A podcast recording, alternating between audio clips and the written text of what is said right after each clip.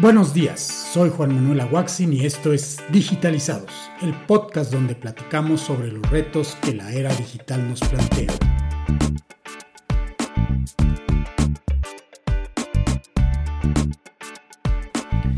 Buenos días a todos, pues hoy tenemos un episodio diferente de fin de año. Como sé que todos ustedes están muy ocupados con las fiestas, pues no quise tener algún invitado que tuviera el riesgo de no ser muy escuchado, pero como sé que algunos, a pesar de las fiestas, nos escucharán, dije la mejor solución es que Juan Manuel Aguaxin haga el episodio de fin de año. Y en este episodio pues quiero darles mi punto de vista sobre lo que creo que van a ser las tendencias del 2021 por supuesto ligado a toda esta situación que tenemos actualmente del COVID-19.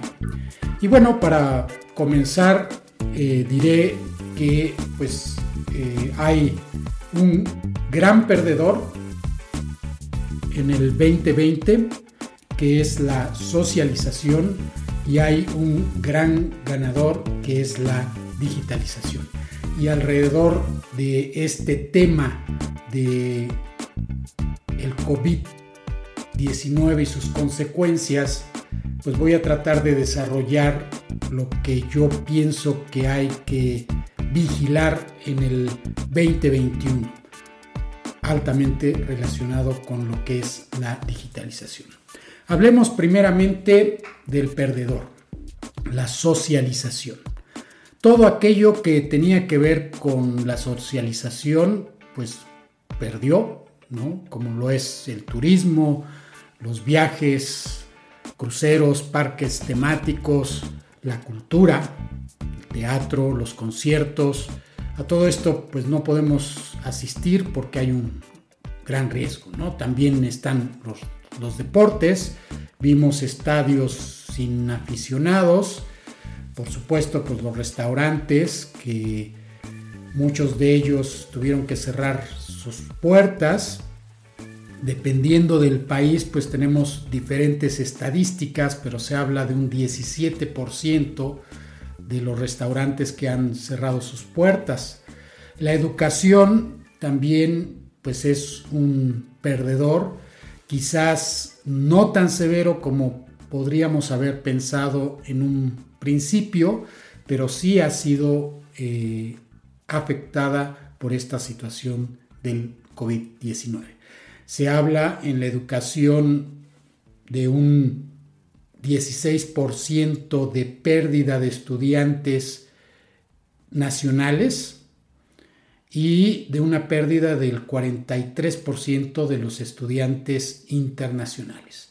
Nuevamente, pues las cifras que les estoy dando aquí, pues son cifras un poco generales. En realidad, pues es difícil tener cifras exactas en, este contexto. Dependiendo del país, pues vamos a tener diferentes datos. Pero pues nos da una idea de qué es lo que está sucediendo. Eh, pues también debido a que estos perdedores que están relacionados con la socialización eh, pues tuvieron toda esta serie de, problemas. Eh, por supuesto que tenemos efectos que estamos ya viendo, ¿no? Las empresas, por supuesto, buscan subsistir para el próximo año y debido a ello, pues ha habido pérdida de empleos y pues algunas empresas incluso, pues su mejor opción fue cerrar. Algo también que llamó mucho mi atención fue ver que dentro de los perdedores en la bolsa, pues estaban los negocios tradicionales, eh, aquellos negocios que ganaron en, la bolsa fueron aquellos que generan o generaron eh, tareas para máquinas y no para humanos. Entonces ahí vemos pues que la digitalización pues es el gran ganador de esta situación. ¿no? Eh, por supuesto, pues tenemos otros perdedores que no son tan visibles, quizás, como la moda, pues actualmente quien quiere comprarse un vestido o un traje muy elegante, no hay muchas reuniones sociales, por lo tanto, pues todo este mercado se ve muy afectado. Ya se ha hablado mucho sobre el sector también automotriz eh, y pues otro gran perdedor también es todo aquel eh, negocio que esté relacionado con la reparación de bienes. ¿no? Muchos de nosotros pues estamos esperando un poco más, por ejemplo, para reparar aquel problemita que tenemos en el vehículo o eh, la lavadora que se nos descompuso en casa. ¿no? Entonces todo eso ha hecho que también ellos se vean afectados. Y un punto que pues también me gustaría subrayar eh, de, dentro de esta parte de quien ha perdido, pues es el trabajo de las mujeres. Eh, se han visto en una situación difícil en la que al tener pues a la familia en casa, eh, han tenido no solamente que atender su trabajo, sino también las necesidades de educación y pues las diversas tareas del hogar. Y no quiero decir que los hombres no ayuden, pero sinceramente la situación ha sido muy diferente para los hombres y las mujeres. Entonces, dentro de lo que es el ganador pues es la digitalización. Y dentro de este contexto de la digitalización, pues por supuesto que el comercio electrónico es el gran ganador de todos, junto con lo que son las compañías que facilitan el trabajo remoto, los proveedores de Internet y pues muchas Ah, mucha de la industria que está relacionada con la digitalización. El mejor ejemplo, creo yo, pues es las innovaciones en biología, por supuesto, muy relacionado con lo que es la vacuna del COVID-19. Muchos de los trabajos que estaban, si no empolvados, eh, alentados o frenados por falta de presupuesto, pues en este año tuvieron eh, recursos que antes no tenían y pudieron avanzar para que, pues, por ejemplo, tuviéramos la vacuna para el COVID. Por supuesto, la digitalización no es el único ganador, hay otros ganadores que no forzosamente están directamente relacionados con lo que es la digitalización. Eh, podemos mencionar entre ellos, por ejemplo, lo que es el refinanciamiento, dado que las tasas de interés disminuyeron de manera general en el mundo, eh, pues se pudo hacer un refinanciamiento de la deuda. El sector inmobiliario también, pues parece ser que no se vio tan afectado como uno podría pensar e incluso pues eh, en algunos países se vio beneficiado. Eh, algo que está relacionado también con esto del inmobiliario eh, es la renovación y expansión de espacios en el hogar.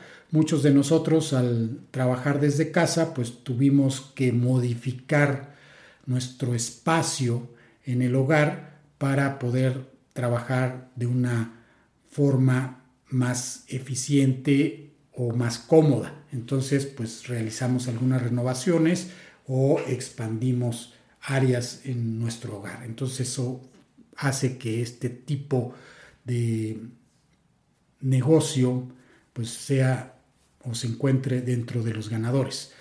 Eh, por supuesto, pues se habla mucho que las personas más ricas del mundo están dentro de, los ganadores porque tienen pues esa facilidad de aprovechar las oportunidades que la situación eh, planteó y pues China también se encuentra dentro de los ganadores porque eh, prácticamente es uno de los pocos países desarrollados que está ya trabajando de una manera muy similar a como lo estaba haciendo antes de la pandemia. Con respecto a las consecuencias, pues la verdad es que no sabemos todo lo que puede implicar este problema de la pandemia. Vamos a ir viendo a lo largo del próximo año cuáles son todas ellas, pero lo que sí podemos mencionar es que tenemos, por supuesto, un problema de salud pública muy grande y no solamente por el problema actual, sino también por la bomba de tiempo que ha generado esta pandemia al no poder atender a algunas personas que necesitaban alguna otra intervención de salud y a las cuales pues se les postergó esa intervención porque se está atendiendo a las personas enfermas de COVID-19. Dentro de las consecuencias, pues eh, por supuesto está el cierre de negocios, la pérdida de empleos, el aumento de la deuda pública y privada, que pues ha hecho que entremos en una recesión y pues todo esto traerá por supuesto una reconfiguración del mundo.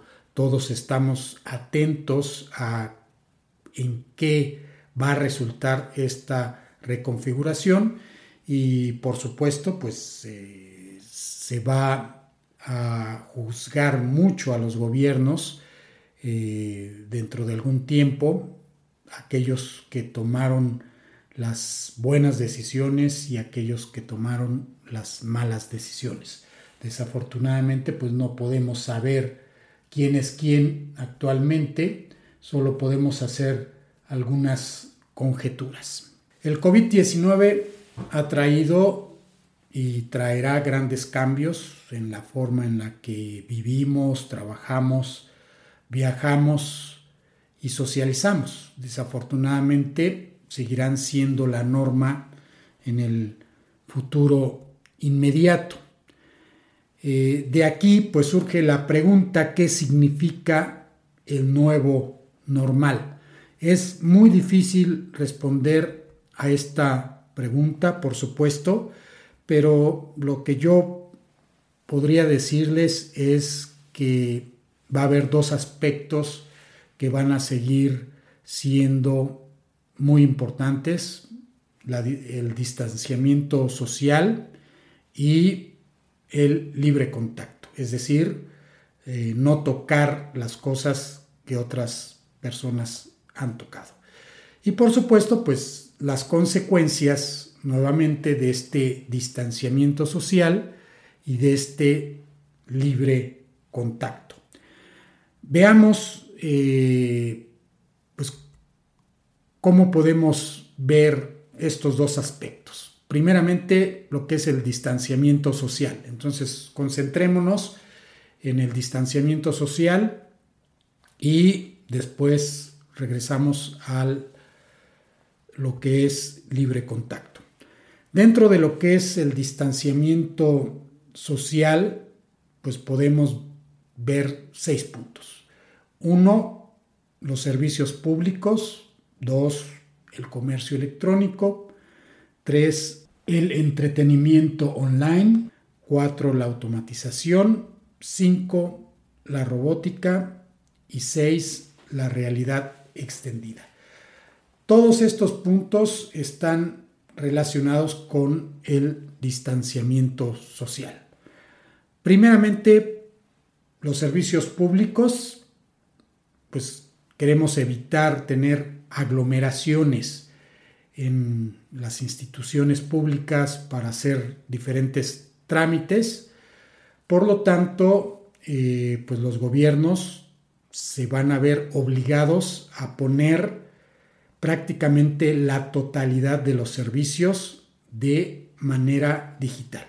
Es decir, el crecimiento de las ciudades digitales es inminente para el 2021. Por supuesto, el comercio electrónico, que es el segundo punto del distanciamiento social, pues va a seguir creciendo. Todos aquellos comercios que no tienen eh, la parte del comercio electrónico pues van a buscar establecerse porque de otra forma pues tendrían un riesgo muy grande de desaparecer. Ya hemos visto durante la pandemia que por supuesto los grandes ganadores del comercio electrónico son empresas como Amazon y Walmart que pues ya tenían una plataforma que les permitió responder a esta demanda del comercio electrónico.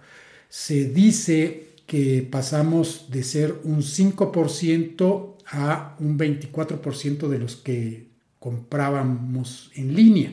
Y esto significa que pues la cantidad de las ventas en línea ha aumentado en más del 200%. Entonces esto pues nos da claramente una señal de que el comercio electrónico es más que nunca muy importante y ningún comercio puede ignorar este hecho, ¿no? Dos de cada diez negocios que ya tenían un servicio en internet han duplicado sus ventas por medio de el comercio electrónico y pues en los próximos años podría pasarse de un 6% que representaba la venta en línea del retail a un 15%. Eh, lo estamos viendo, por ejemplo, en los supermercados, 3 de cada 10 ventas son en línea. ¿sí? Eh, y por supuesto vamos a ver que eh, pues algunos negocios que no los veíamos mucho como compra en internet, pues van a tener que estar ahí, ¿no? Un ejemplo es la venta de alcohol en línea, que pues no había quizás muchos adeptos a comprar alcohol en línea y pues debido a la pandemia vemos que ha habido un aumento del 40% de las ventas en línea. Si bien las ventas totales se contrajeron, la venta en línea subió de un 40%. Entonces, todo este aprendizaje que hemos tenido de comprar en Internet, por supuesto, pues no lo vamos a dejar en el 2021. Y va a pasar, eh, yo creo, algún tiempo antes de que podamos ir con la misma confianza a comprar en los negocios tradicionales de una manera presencial. Eh, el tercer punto dentro de lo que es el distanciamiento social, pues tenemos el entretenimiento online. ¿no? Si habláramos de entretenimiento nada más, eh, pues nos daríamos cuenta que pues ya no podemos divertirnos como lo hacíamos antes y, por ejemplo, hemos reemplazado lo que son los deportes al aire libre por los videojuegos. Entonces esto va a continuar también en el 2021. Los eh, videojuegos seguirán creciendo eh, y por supuesto las plataformas como Facebook, Netflix, YouTube eh, tendrán aún un crecimiento importante en el 2021. Entonces aquí va a haber pues una inversión muy importante para seguir brindándonos nuevas formas de entretenernos online. ¿no? Vamos a, a regresar a este punto porque está muy relacionado con lo que es la realidad virtual y la realidad aumentada. Eh, hablábamos de automatización, la automatización que permite también el distanciamiento social. Eh, hasta antes de la pandemia, pues la automatización se veía como un elemento que liberaba al hombre de tareas peligrosas o aburridas. Eh, hoy en día podemos decir que la definición pues es la misma, ¿no? La automatización libera al hombre de tareas peligrosas o aburridas, pero esa palabra eh, de peligrosas, pues encontró un nuevo miembro, ¿no? Antes no considerábamos peligroso trabajar al lado de otras personas o trabajar en un entorno donde otras personas habían tocado algún elemento y hoy en día pues no es el caso, ¿no? Entra dentro de la definición de lo que es peligroso, desafortunadamente. Y cuando hablamos de automatización, pues hay dos tipos de automatización. El primero, que es eh, algo a lo que a lo mejor la mayoría de las personas tienen en mente, es los robots que hacen ciertas tareas o máquinas de forma autónoma, como lo veríamos en una planta de automóviles. El segundo tipo es la automatización de procesos donde hay información de entrada e información de salida, ¿no? Eh, que todo esto es procesado por las tecnologías de la información. Obviamente las tecnologías de la información también están relacionadas con los robots porque son controladas por computadoras, pero en el segundo tipo podríamos decir que son procesos donde no hay cosas tangibles, ¿verdad? Automatización sobre todo en cuestiones de cómputo. Entonces, como se ha dicho ya muchas veces, todo lo que se pueda automatizar se va a automatizar y sobre todo si representa un riesgo para los humanos. Va a ser una continuación de lo que ya venía sucediendo, pero gracias a que el trabajo con otras personas o tocar algo que las personas han tocado se convierte en peligroso, entonces pues tenemos un cambio bastante drástico, ¿verdad? En, lo que buscábamos automatizar. Y pues buscamos automatizar porque no podemos detener ni el flujo de trabajo ni la cadena de suministro, que fueron una de las primeras preocupaciones al inicio de la pandemia. Y podemos decir también con cierta seguridad que pues muchas cosas siguieron funcionando gracias a que existían procesos automatizados. Entonces, pues nos vamos a tener que reinventar para reducir riesgos en la salud. Antes los riesgos eran de seguridad, de producción o de calidad. Hoy pues tenemos este riesgo de salud y por consecuencia pues vamos a reemplazar eh, algunas interacciones que eran trabajador a trabajador por trabajador máquina o interacciones cliente trabajador por cliente máquina. Con eso rompemos el contacto con otras personas. Entonces, bueno, pues eh, esto va a prevalecer en el 2021 Hemos visto que pues, la automatización también eh, pues, se vio como un elemento clave en países como China, donde parte del tratamiento de los enfermos se hacía o se hace con sistemas autónomos, como pueden ser robots que tratan a pacientes que están enfermos de COVID, o bien robots que hacen la prueba de COVID evitando que una persona se exponga. Eh, pero pues no todo tiene que ser directamente con alguien que ya está enfermo, ¿verdad? Esto de la automatización. Hemos visto que también para reducir ese eh, riesgo, para tener una distancia con los demás, pues han surgido sistemas que nos permiten pues hacer ciertas tareas desde nuestro hogar de manera automática. ¿no? Por ejemplo, podemos mencionar lo que son eh, las tiendas de lentes en las que los sistemas que te permiten probarte unos lentes sin necesidad de ir a la tienda, pues eh, tuvieron un relativo auge con esta situación de, del COVID, ¿no? ¿Quién quiere ir a, la tienda a probarse unos nuevos lentes, pues eh, si lo podemos evitar, lo vamos a evitar. Y entonces, pues hoy en Internet podemos encontrar algunas páginas web que nos permiten encender nuestra cámara, dar un muestreo de, eh, de la cara y entonces pues nos propone diferentes tipos de lentes y nos podemos ver a nosotros mismos con esos lentes, ¿no? Con lo que sería la realidad aumentada.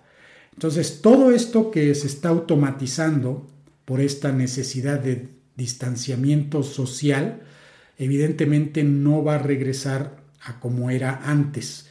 Eh, se están agregando pues, eh, nuevas formas de hacer las cosas y la gran mayoría probablemente se quede ahí con nosotros. Eh, muy ligado, por supuesto, a la automatización, es el siguiente punto, pues es la, robótica. Por supuesto, los robots, eh, como ya lo mencioné, pues tuvieron y tienen un papel muy importante en detener la pandemia en países como China, eh, pero pues no nada más eso, sino también han surgido robots que aunque ya estaban ahí, pues ahorita ya los tenemos muy en la mira. Por ejemplo, los robots de la empresa Nuro, que son vehículos autónomos que pueden entregar comida y medicamentos a domicilio, pues también eh, tienen una importancia que se ha, habido, se ha visto incrementada. Eh, los robots también están siendo utilizados en los hoteles para algunos servicios como entregar toallas o hacer el, registro. Entonces, pues creo que va a ser un, tema eh, muy explorado también en el próximo año. Eh, les comentaba hace unos minutos que el entretenimiento pues buscaría nuevas formas de ocuparnos. Ahí pues tenemos lo que es la realidad extendida, que va a tener pues también mucha importancia para desarrollar nuevos sistemas de entretenimiento y también para el trabajo. Eh, la realidad extendida pues es una combinación de lo que es la realidad virtual, es decir, nos ponemos unos lentes y podemos ver un entorno artificial con el cual podemos interactuar, pero en esa realidad virtual no vemos ¿verdad? los elementos que están físicamente alrededor de, nosotros. ¿no? Por ejemplo, si estoy en, en mi sala, una vez que me pongo los lentes con la realidad virtual, pues dejo de ver la sala, ¿no? Con la realidad aumentada, eh, pues ahí sí podemos ver nuestro entorno real más unos elementos artificiales, algo así como lo que ve Iron Man con, con su casco, ¿no? Entonces tenemos la combinación de la realidad virtual con la realidad aumentada, a esto se le llama realidad extendida no es únicamente realidad aumentada porque en la realidad extendida los objetos virtuales pueden interactuar con los objetos que verdaderamente existen ahí, ¿no?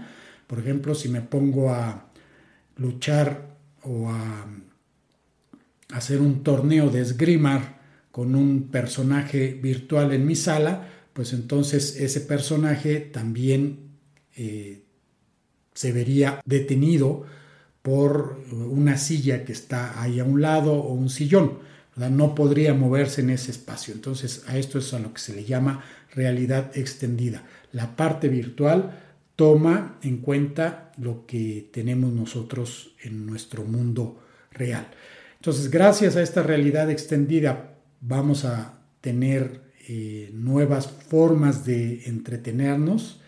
Eh, que van a ser pues muy innovadoras y pues gracias al abaratamiento de esta tecnología es muy posible que dentro de poco tiempo pues veamos eh, cosas sorprendentes, ¿no? Hay que vigilar, por ejemplo, a empresas como Magic Leap, que está trabajando en ese tema, no únicamente para la diversión, sino también para el trabajo a, distancia. ¿no? Otra vez, este distanciamiento social, eh, yo podría, por medio de esta realidad extendida, capacitar a alguien, ¿verdad? Si ese alguien necesita reparar algún motor o una máquina, eh, esa persona puede eh, usar unos lentes de realidad extendida, ver la máquina, y pues yo ver lo mismo que él está viendo a distancia e indicarle pues cómo debe de hacer las cosas. Puedo señalarle alguna pieza que debe girar o que debe desmontar e incluso puedo mostrarle cómo eh, se debe hacer. ¿no? Entonces la realidad extendida eh, combinada con otro tipo de elementos que ya teníamos antes, pues se va a volver en algo muy poderoso. Aquí también podemos mencionar lo que son los eh, gemelos digitales.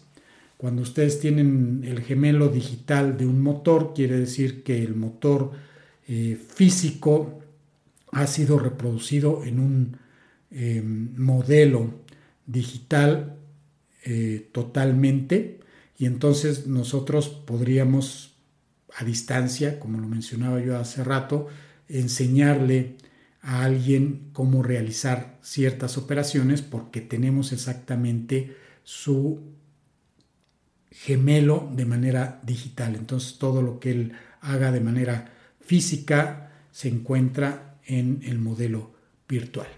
Eh, ahora pasemos entonces a lo que es libre contacto. Como les decía, había dos puntos, distanciamiento social y libre contacto. Ya hablamos de aquellos elementos que propician el distanciamiento social.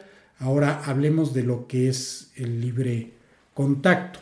Libre contacto significa que tenemos que evitar tocar lo que otras personas han tocado. Y por supuesto, pues está también relacionado con lo que es el distanciamiento social, pero pues quise separar unas cosas de las otras donde se veían más identificadas, pero por supuesto que están relacionadas, ¿no? Entonces, en el libro de contacto, pues eh, vamos a ver lo que siempre hemos visto, que va a tener un nuevo auge, que son los sensores de movimiento y presencia. Ya estamos muy acostumbrados a este tipo de dispositivos. Ahorita hablamos un poquito más sobre ello. Eh, y dentro de lo que podría venir en este 2021, que se, seguramente se va a trabajar mucho, es el reconocimiento de voz, el reconocimiento facial y de gestos. ¿sí?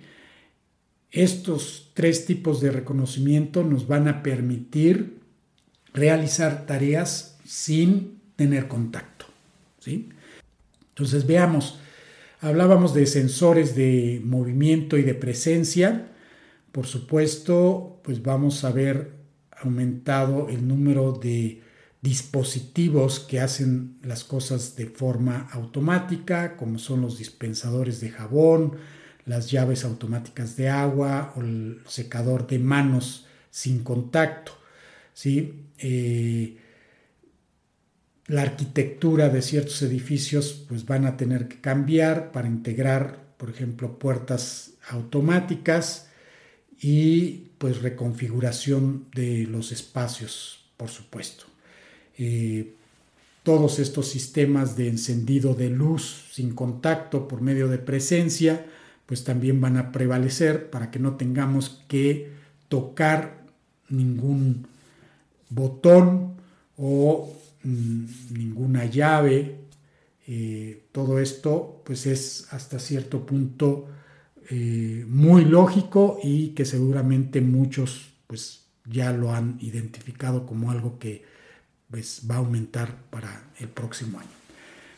Ahora, habíamos hablado de tres tipos de reconocimiento, el de voz, facial y de gestos. Dentro de lo que es el reconocimiento de voz, también va a permitirnos librarnos de ejecutar tareas por medio del contacto. Así como en casa, pues tenemos a Alexa o a Siri que puede realizar ciertas tareas, como decir Siri o Alexa enciende la luz de la cocina, pues así vamos a poder hacer este tipo de tareas ahora en el trabajo o en entornos comunes como puede ser un elevador. vamos a evitar tocar un botón y van a ser sistemas en el que podamos decir quinto piso por favor y no vamos a tener que estar apachurrando ningún botón. Donde se necesite que nos distribuyan algo, como puede ser pues, eh, comida, tickets, en alguna máquina de distribución, pues también vamos a ver sistemas que eh, se puedan controlar por medio de voz. Vamos a hacer nuestra petición indicando qué es lo que queremos para evitar el contacto. Y esto pues se va a combinar, por supuesto, con los sistemas de pago sin contacto, ya sea por medio de las tarjetas de crédito sin contacto o el teléfono, lo que son las carteras digitales. Eh, y por qué no, en, muchos espacios que son de uso común, como podría ser la habitación de un hotel, pues quizás ahí se integren sistemas de reconocimiento de voz para hacer algunas de las tareas, eh, para evitar pues eh, tocar algunos elementos. Eso sobre todo porque nos va a dar pues más confianza. Eh, siguiente, dentro de lo que es el reconocimiento, pues tenemos el reconocimiento de gestos. Los gestos nos van a permitir también controlar eh, computadoras, dispositivos y máquinas sin ninguna entrada física. Eh, vamos a evitar tocar pantallas, apretar botones o mover perillas. Dentro de este reconocimiento de gestos, pues yo veo dos cosas. Uno, el guiado, lo voy a llamar entre comillas, en el que yo directamente interactúo con una máquina y hago un gesto para pedirle alguna tarea y lo que sería el automático, que no necesariamente yo estoy consciente de que estoy provocando eh, pues alguna acción. Aquí pues entonces tenemos lo que es el eh, lo que es la detección del, del comportamiento. Vamos a tener sistemas que detecten el comportamiento. Por ejemplo, si nos acercamos a algún lugar, debe de activarse eh, algún sistema, entonces todo esto pues va a ser eh, reconocer eh, esos gestos que indican que se necesita alguna acción. también dentro de lo que es reconocimiento de, de gestos, pues va a ser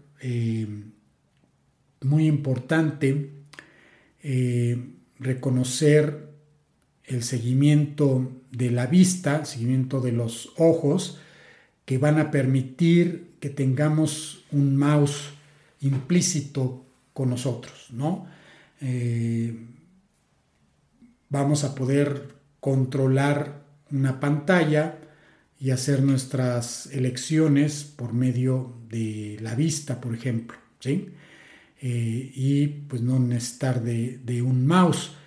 Eh, esto también podría ser por medio de pantallas que no sean táctiles, que van a eh, reconocer qué gesto queremos hacer y pues ahora no vamos a tener que tocarla, sino simplemente con acercar un poco el dedo, pues van a tener esa interacción con nosotros. Entonces, muy posiblemente lo que son las pantallas táctiles se van a reemplazar por pantallas inteligentes que tengan un reconocimiento de gestos sin contacto.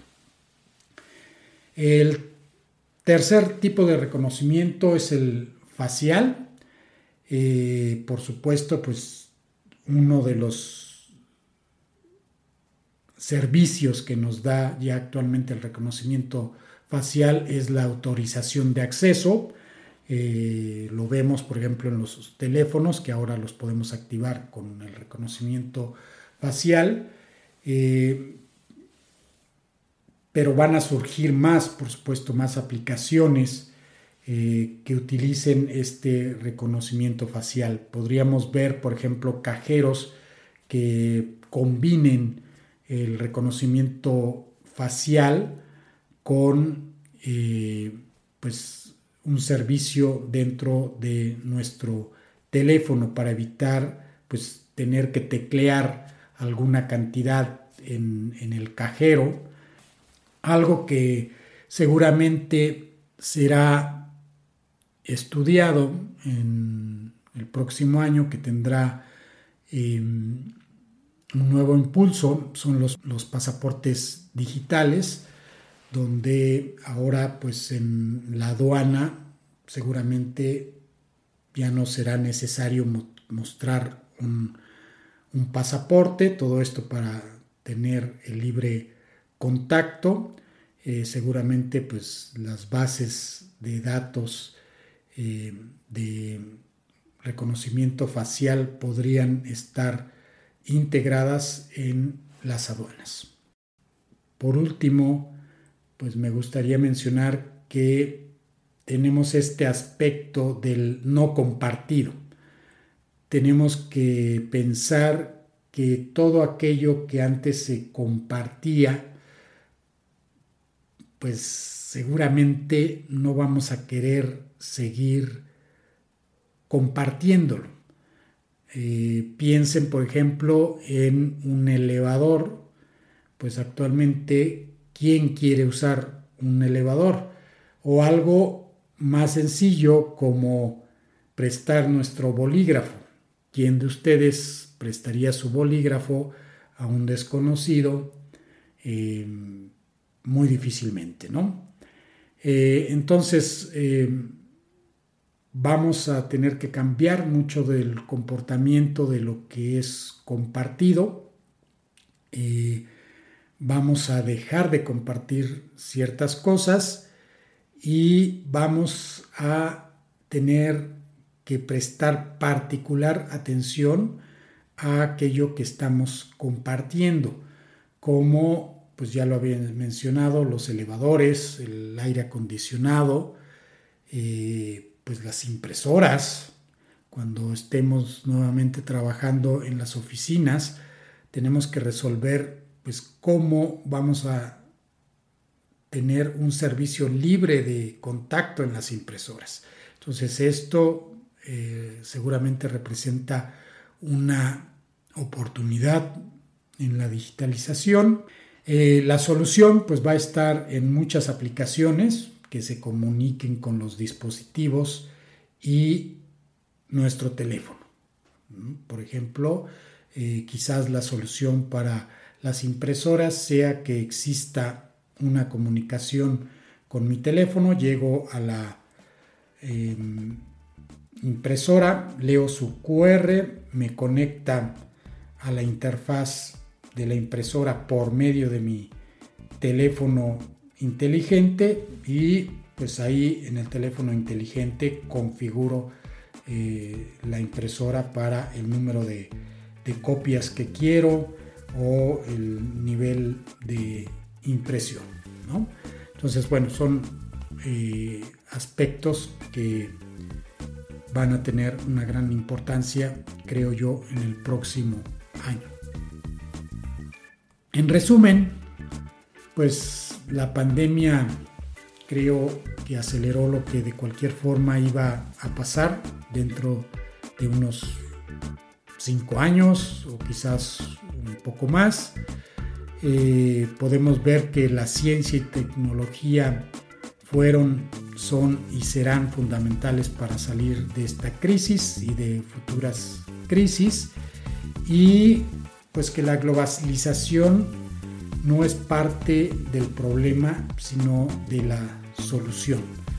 Eh, lo hemos visto con, la vacuna, afortunadamente pues es, es una operación en cierta forma de pues varias empresas y varias personas que representan eh, la globalización. Eh, pues hasta aquí este podcast y los espero como siempre en dos semanas con un nuevo invitado.